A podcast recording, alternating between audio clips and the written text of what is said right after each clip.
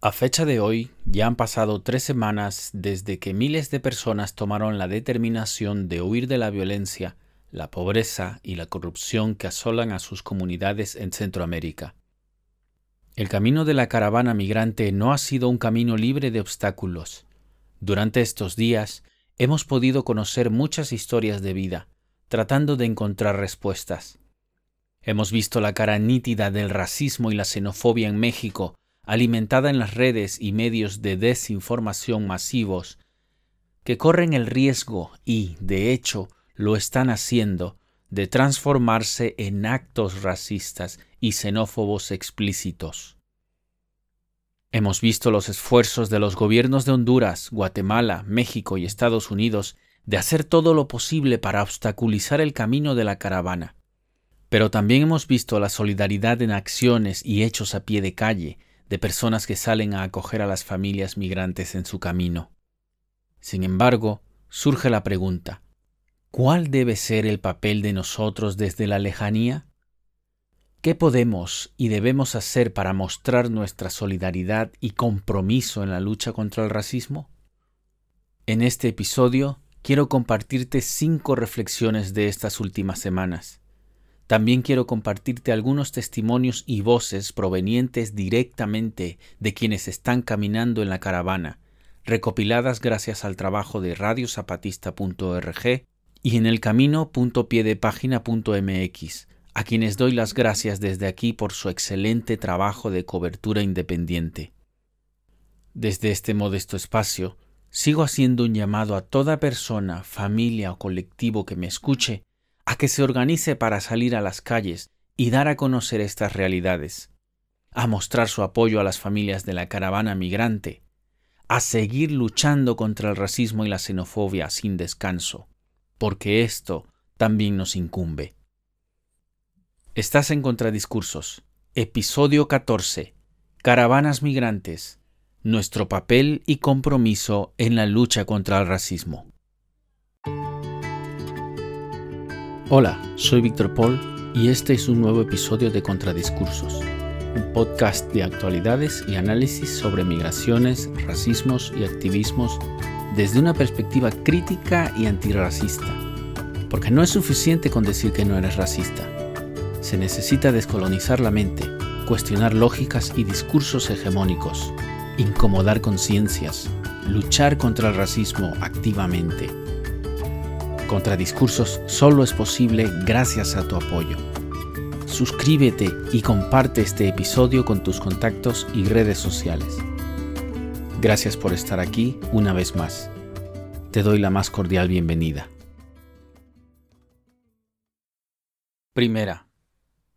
La madrugada del sábado 13 de octubre, en la ciudad de San Pedro Sula, Honduras, más de 3.000 personas tomaron la determinación de huir de la violencia la pobreza y la corrupción que asolan a sus comunidades, creando la que hoy conocemos como caravana migrante. El 20 de octubre entraron a México por Chiapas y a día de hoy caminan por el estado de Oaxaca.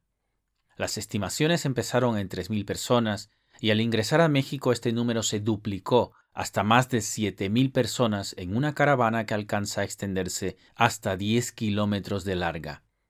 Es una caravana viva, donde su principal fortaleza es su cohesión, su determinación y su autogestión. Es muy probable que siga creciendo, pues ya se ha creado al menos otra caravana de unas dos mil personas que están siguiendo el mismo recorrido para encontrarse con la primera, a la que se le siguen sumando cientos de personas provenientes de Honduras, El Salvador y Nicaragua. Por cierto que de esta segunda caravana, el joven Henry Adalid Díaz Reyes, de 26 años, originario de Honduras, falleció luego de recibir un impacto de un proyectil lanzado por la Policía de México. Hay que decir también que las familias de la caravana están recibiendo el encuentro y fortaleza de otros colectivos y caravanas, como por ejemplo el de las mujeres que forman la caravana de madres de migrantes en búsqueda de sus familiares desaparecidos. Es muy difícil, de verdad. Esta situación ya no queremos más madres buscando a sus hijos, más hermanas buscando a sus hermanos, ya no.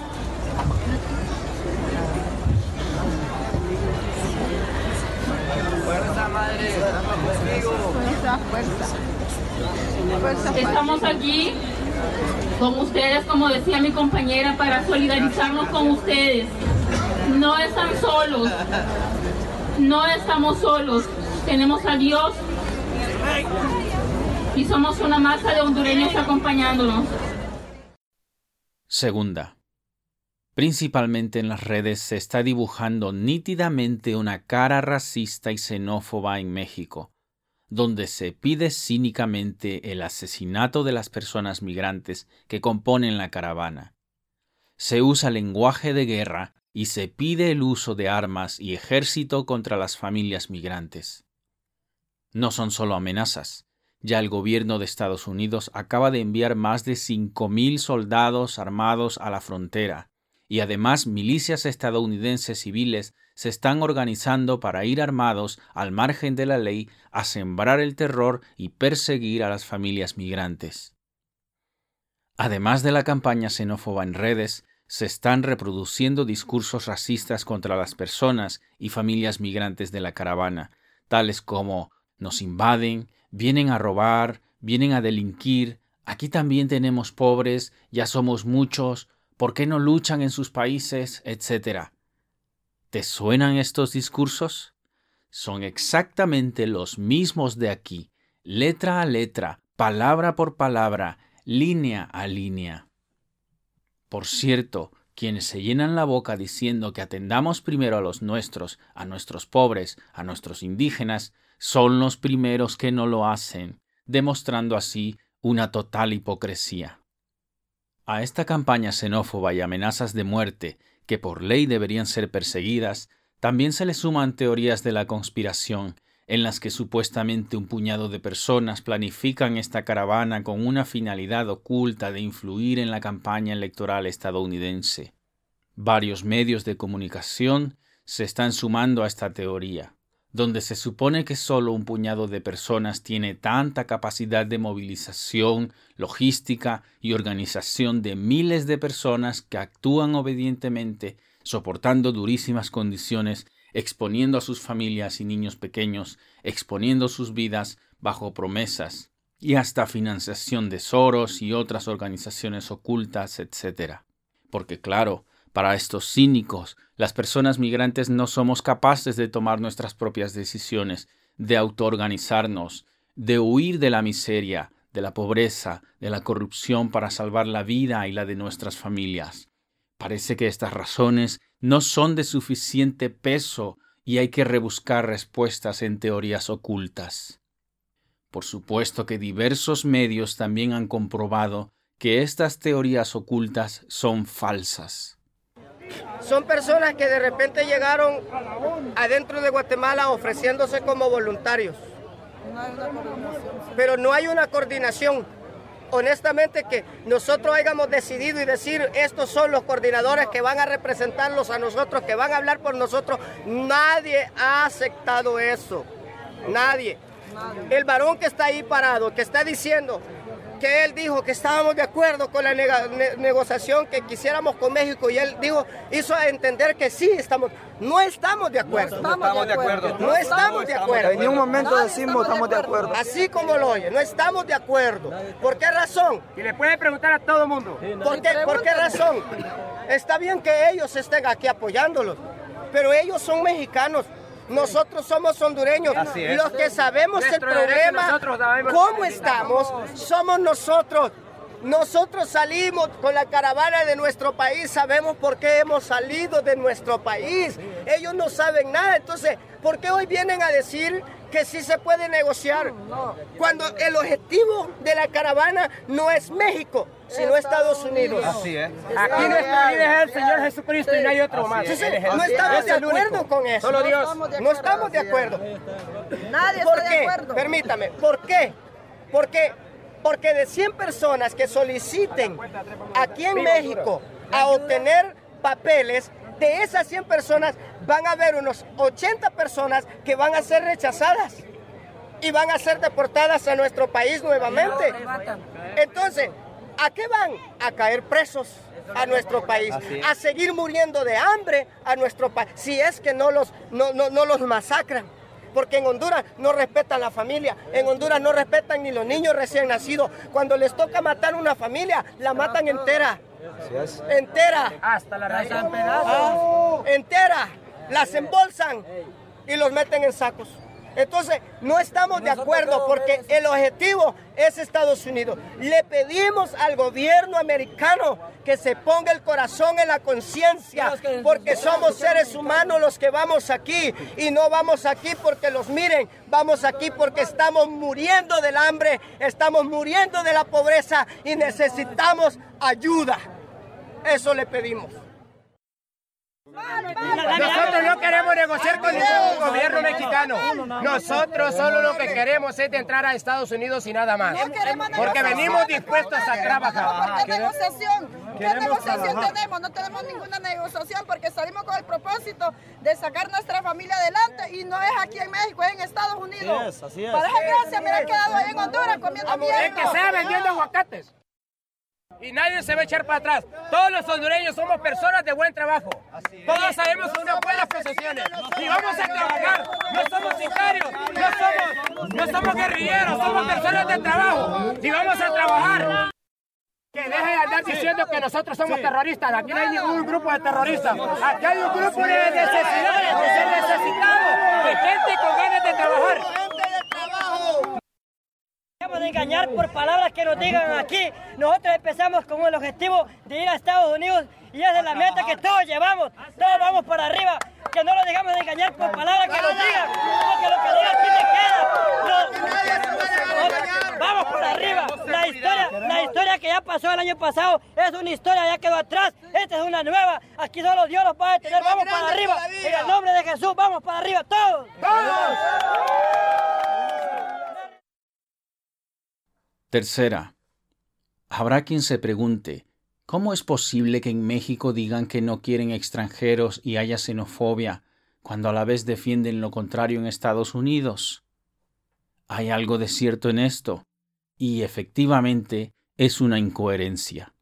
Pero también creo que no son las personas migrantes en Estados Unidos quienes están diciendo estas incoherencias. Las personas que también saben lo que es cruzar fronteras, que también han migrado y conocen las durísimas condiciones de vida. No pienso que estas personas, también migrantes, defiendan un discurso xenófobo.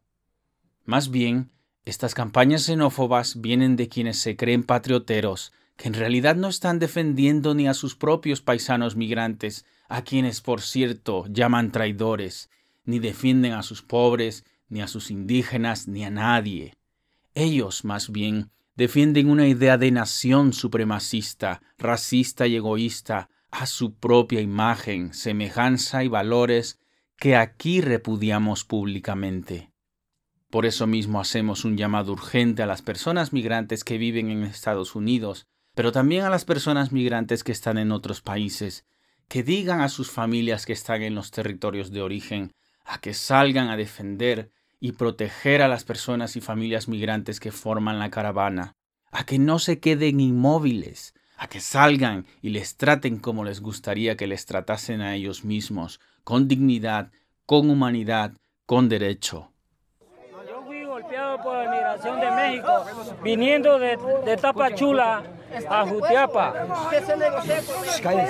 Yo, yo fui golpeado, aquí está, los derechos humanos tomaron video. Aquí está, ¿ve? me golpearon las rodillas también, me golpearon acá. nosotros no tenemos nada con el país, nosotros solo queremos el paso, que nos acompañe seguridad, que nos den seguridad para poder... ¿Cuándo te protección? ¿Cuándo protección? Que nos vean resguardando por todo el camino hasta frontera. Y, pedimos, por favor, la seguridad, a la caminata hasta de entrar a la frontera de Estados Unidos. Seguridad, porque si a partir de uno de nuestros compañeros compatriotas hondureños aparece muerto, el Instituto de Migración tendrá que echarle la culpa a nosotros y Dios pondrá un castigo si a nosotros los hondureños nos pasa algo. pedimos seguridad y si nosotros vamos a ver No queremos humillaciones para ninguno de nuestros compatriotas hondureños. Nosotros queremos seguridad, porque vamos todo por tierra, nada para atrás. Todo vamos a seguirlo por tierra con la ayuda de Dios. Pero, el problema, el problema no es Donald Trump que, que está mandando dinero, sino que el problema es allá. Ese dinero no llega a nosotros. No llega a nuestras manos. De todo corazón se lo decimos. Y si le van a regalar algo, le regalan una libra de azúcar y una, libra de manteca, eso es todo. No nos afecta que quiten las ayudas porque no nos afecta. No, nos beneficia. no nos afecta no nos beneficia. No nos beneficia. Solo sale con, solo sale con mentiras de vida mejor, eso de vida mentor es pura mentira. Tres, meses, tres meses de trabajo para estar cinco años muriéndose del hambre. Eso es lo que hace él. Y, y pateándolo a nosotros los hondureños de que si nosotros rezamos a Honduras que nos van a dar una bolsa solidaria. Esa bolsa solidaria se compone de tres formas. Una libra de azúcar, una libra de frijoles y un kilo de manteca. Eso es todo. Una vez al año. Y a la, y a la hora y la hora. Tenemos hijos, tenemos nuestro hogar. Esa bolsita en un tiempo se va. Después de esos cuatro otros días, ¿qué lo vamos a hacer? Aguantar hambre. Y él se llena la boca en decirte que los está apoyando nosotros los hondureños, muriéndolos del hambre estamos. Por eso nosotros los hondureños estamos emigrando. Y gracias a Dios estamos vivos. Y por eso vamos a lograr nuestro sueño americano de entrar a Estados Unidos.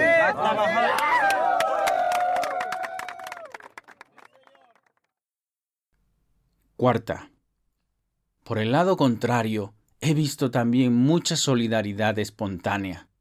Me hace sentir orgulloso, de corazón, que pese a los discursos racistas y xenófobos que inundan las redes, pese al gobierno actual de Enrique Peña Nieto a través del Instituto Nacional de Migración, poniendo en práctica estrategias de desgaste, cansancio, engaño y dispersión de la caravana, para deportarles en los momentos de mayor vulnerabilidad y cansancio, las personas, organizaciones y colectivos de los pueblos por donde pasan se están movilizando para ayudarles, para mostrar solidaridad, ánimos, cuidados, para ofrecer lo poco que tienen como buenamente pueden. He ahí la potencia de actuar en lo local y la importancia de combatir el racismo en lo local, en las calles, en las plazas, con acciones y con hechos.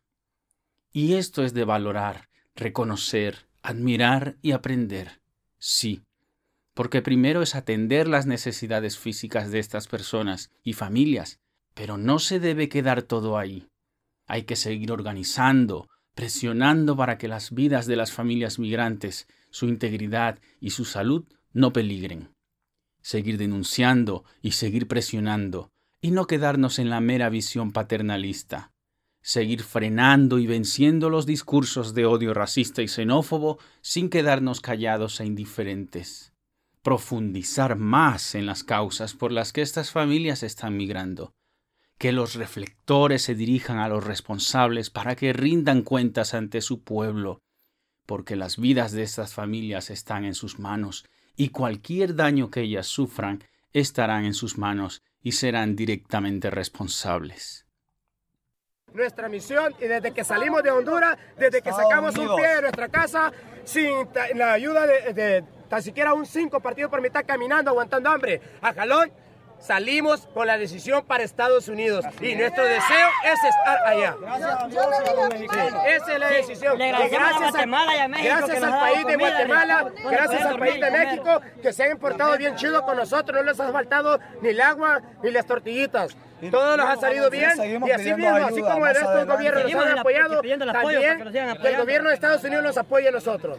Somos humanos y necesitamos entrar a Estados Unidos porque queremos ir a trabajar. Y también agradecemos a los que tienen sus vehículos, que, que nos dan rayas, los camiones, que nos dan, los agradecemos porque sabemos que van mujeres y niños y es por ellos. Y que, miren, que miren que van niños, que por eso vamos, vamos para arriba para poder superar, ser hombres de bien, trabajar. Quinta. La caravana migrante marca un antes y un después por su capacidad transformadora, movilizadora y de autogestión.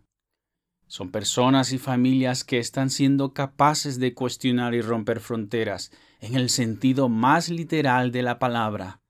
Están logrando algo que no hace ningún gobierno, ni político, ni medios de comunicación, ni organización ONGista, ni activista ponen contra las cuerdas a las fronteras y gobiernos, ponen en evidencia el racismo estructural de que somos víctimas. Y yo pregunto, ¿cuál será el papel de todos nosotros acá? Lo primero, es importante no idealizar a la caravana migrante ni hablar desde el paternalismo, porque estas personas no están migrando por simple excursión, por turismo, por un paseo.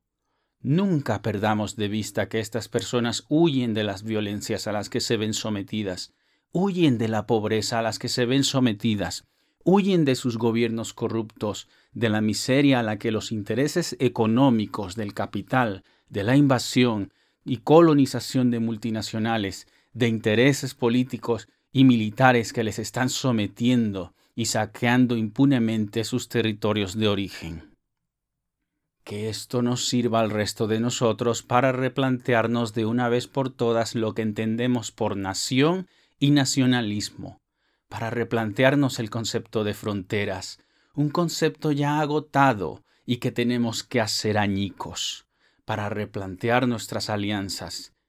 Las migraciones y las personas migrantes lo estamos demostrando y poniendo una y otra vez sobre la mesa. Que esto nos mueva, no a verles desde la lejanía que no tiene nada que ver con nosotros, sí tiene que ver con todos nosotros, porque eso mismo está pasando acá en Europa y en las fronteras, donde miles de personas y familias están exponiendo sus vidas ahora mismo en el Mediterráneo o están siendo violentadas por las leyes de extranjería, por la estructura racista de los centros de internamiento, deportaciones y persecuciones. Un sistema racista en el que tenemos que trabajar duro para desmantelarlo instamos a presionar a los gobiernos locales, a parlamentarios en Europa, para que desde aquí se posicionen claramente e insten a los gobiernos de allá a que garanticen la seguridad jurídica, física, alimentaria, sanitaria, etc., de las familias migrantes. Por supuesto, sin olvidar que ese mismo trabajo lo tienen que hacer acá, porque ya sabemos ya está claro que Estados Unidos amenaza con armas de guerra a estas personas, exactamente igual que está pasando en Europa. No podemos quedarnos pasivos como meros espectadores. Y, sobre todo, que esto nos mueva a profundizar, escarbar, exponer y cambiar las causas que hacen que estas personas migren, para que, si así lo deciden, lo hagan en condiciones de total seguridad pero sobre todo para que no tengan que emigrar de manera forzada. Como decía un agricultor hondureño, no somos una tierra pobre. Nuestros territorios son ricos. Que los tienen empobrecidos es otra cosa. Lo que quieren es engañarlo para regresarlo a nuestro país. De 10 personas acá, de 10 personas en México, solamente dos consiguen nada más la residencia permanente. Entonces las otras ocho personas van a regresar al país sabiendo que al regresar los matarán. ¿Ah? Porque eso es lo que está sucediendo en nuestro país. Allá estamos muriendo. Eso no mira a las Naciones Unidas. Estamos muriendo. Pedimos ayuda a las Naciones Unidas. Estamos muriendo. Honduras está muriendo. Así es.